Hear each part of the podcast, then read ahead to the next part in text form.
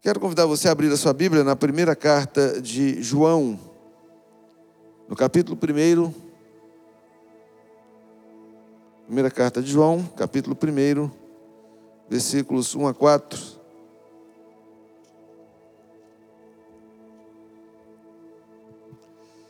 Primeira epístola de João, capítulo 1, versículos 1 a 4, diz assim o texto: O que era desde o princípio, o que temos ouvido, o que temos visto com os nossos próprios olhos, o que contemplamos e as nossas mãos apalparam com respeito ao Verbo da vida, e a vida se manifestou e nós a temos visto, e dela temos, damos testemunho e vô-la anunciamos, a vida eterna, a qual estava com o Pai e nos foi manifestada. O que temos visto e ouvido, anunciamos também a vós outros, para que vós, igualmente, mantenhais comunhão conosco. Ora, a nossa comunhão é como é com o Pai e com o seu Filho Jesus Cristo. Estas coisas, pois, vos escrevemos para que a nossa alegria seja completa. Feche seus olhos mais uma vez. Pai, nós agradecemos a Ti pela dádiva da Tua palavra, revelação do Senhor a nós que é regra de fé e prática para a nossa vida. Nos abençoe no estudo dela, desde esse primeiro momento, em devocional aqui no templo, a posteriormente, Senhor, em cada sala de aula, com cada professor, para que sejamos edificados em Ti e vivamos uma vida segundo o Teu amor, segundo a Tua graça para nós. Oramos em nome de Jesus. Amém. Pois bem, João, o autor desta carta, é aquele mesmo João que escreveu o Evangelho e se você prestou atenção na leitura do Evangelho de João, no capítulo 1, texto tão conhecido a respeito do Verbo que se fez carne, que nós cantamos, e agora atentou para a leitura da primeira carta, desses primeiros versos, você já notou a semelhança. O que era desde o princípio, como tinha dito lá, João também. E é o mesmo autor também de Apocalipse, aquele discípulo do Senhor Jesus, que exilado em Pátimos, recebeu a revelação dos planos de Deus para a salvação da humanidade, os planos de Deus desde a criação até a nova Jerusalém, passando pela derrota dos inimigos e a vitória dos servos do Senhor. É este mesmo discípulo, que é um daqueles mais chegados do Senhor Jesus, vamos dizer assim. Quando nós falamos de discípulos de Jesus, é bom lembrarmos que todos aqueles, e falamos aí de multidão de pessoas, que andavam com Jesus e ouviam seus ensinos, eram seus discípulos, inclusive mulheres, que faziam parte daquele grupo que estava sempre perto do Senhor, ouvindo, aprendendo com ele. Ele separou doze apóstolos, que também são chamados de doze discípulos, e os treinou e capacitou para ir um pouco além naquilo que eles seriam incumbidos de, de alguma forma, liderar a expansão do Evangelho e de manter o que mais tarde vai ser conhecida como a doutrina dos apóstolos, que é todo o ensino que Jesus passou a eles e que vai ser repassado à igreja. Bom, dentro dos doze, Pedro, Tiago e João ainda tinham uma proximidade, uma intimidade maior com o Senhor Jesus. E nós os vemos em certas circunstâncias com o Senhor quando nem estava a grande multidão e também não estava sequer os doze, mas o Senhor estava com eles. Não discutimos os planos de Deus ou as razões para isso, mas vamos encontrando essa atividade e o Senhor Jesus agindo dessa maneira no início do que nós chamamos do novo Israel de Deus. Assim como Deus, sem nenhuma explicação, só pela sua plena vontade, chamou Abraão e fez dele uma nação. Nenhum deles é especial, nenhum deles tinha qualquer característica que pudesse justificar serem chamados e não a outros, mas assim quis o Senhor. E entre eles havia ainda João, que é conhecido e citado em mais de um texto como sendo o discípulo amado, ou aquele que reclinou a cabeça ah, no ombro do Senhor Jesus, aquele que estava mais perto, aquele que Pedro, quando quis fazer a pergunta lá na mesa da ceia, temendo ser repreendido por Jesus, cutuca João e diz assim: Você que é mais chegado, pergunta para ele. Então nós observamos que esse homem tinha ainda uma outra característica. Quando lemos os seus escritos e lemos a história na tradição, e aí, se você não está acompanhando as lives de quarta-feira, recomendo fazê-lo, ou ainda assistir posteriormente, é, que o nosso irmão presbítero Alberto está fazendo, juntamente com o professor de história Luísio, você vai notar que na personalidade de Pedro nós tínhamos um homem pedra. Aquele que quando você lê a carta dele é uma carta mais dura, quando você vê os confrontos dele eram mais duros. O próprio apóstolo Paulo, quando você lê os seus ensinos, lê as suas cartas, Paulo era um homem bem severo nas suas correções.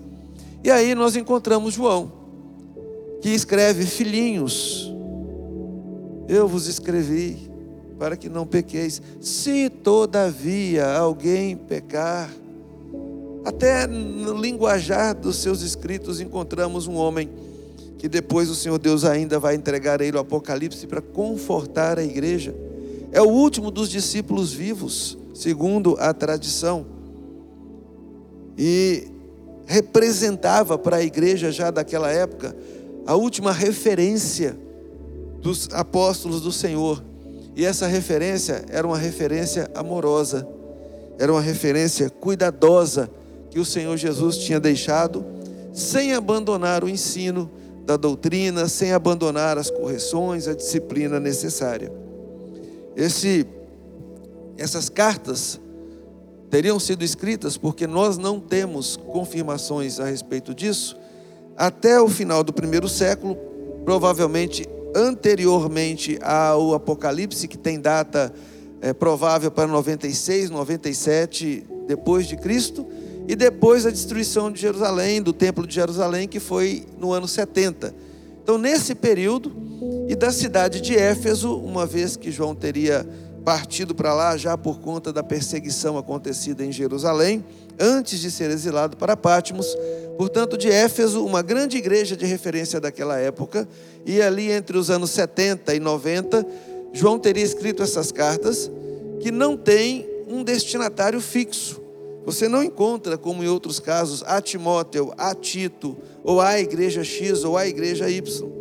Mas você tem uma circular, que aquele, perto de ser o último dos discípulos, teria escrito e que teria sido lida nas mais diversas igrejas, como as igrejas da Ásia e como outras igrejas, por onde esse texto possa ter chegado para consolar, para animar e para ajudar a igreja de Cristo a andar nos caminhos do Senhor. O tema central dessa carta, dessas cartas é amor. Se você tomar um tempinho para observar e contar, e eu quero só mostrar de longe aqui para você ter uma ideia, já que você está se preparando para uma aula, você não consegue ver o que está escrito, mas consegue ver as marquinhas amarelas? Sabe o que é isso? É o texto que eu imprimi aqui. E pintei de amarelo as palavras amor nas três cartas. Três pequenas cartas e a palavra amor ou o verbo de alguma forma conjugado aparece 44 vezes nessas três primeiras cartas. Eu acho que isso quer dizer alguma coisa, não é? Então essa é a referência. E o título da revista que você vai estudar é Vivendo no Amor de Deus, ao longo desse trimestre. São 16 lições sobre esse assunto muito importantes. E elas vão te falar não só do amor de Deus, mas como viver nesse amor de Deus. E aqui eu preciso trazer para você algo importante. Naqueles dias, como hoje, Desvios doutrinários, desvios de ensinos aconteciam, eram recorrentes. E dois, um dentro do outro praticamente, eram mais regulares nessa época. Um chamado gnosticismo, uma palavra chamada gnosis, que quer dizer conhecimento, e que dizia que a salvação seria alcançada pelo conhecimento e não por um novo nascimento. Dizia mais, dizia que o corpo é mau e que sendo mau, nele não pode residir nada de bom, não se pode adorar sequer, mas que sim, o espírito era bom. E isso separava uma coisa da outra, de maneira que a pessoa pensava naquela vida espiritual e pensava naquela vida secular. Algo que você já possa ter visto nos dias atuais também. Algo que leva a situações como: não importa o que eu faço com o meu corpo, porque o corpo já é mal. Importa como está a minha mente no Senhor, como eu conheço a Deus. E isso separava aquilo que nós chamamos de prática daquilo que é fé. E aquele corpo que você tem, que Paulo chama do templo do Espírito Santo, de repente, poderia ser usado num momento para adorar e no outro para blasfemar. Para bem dizer ou para mal dizer, como escreveu Paulo. E não teria problema algum nisso.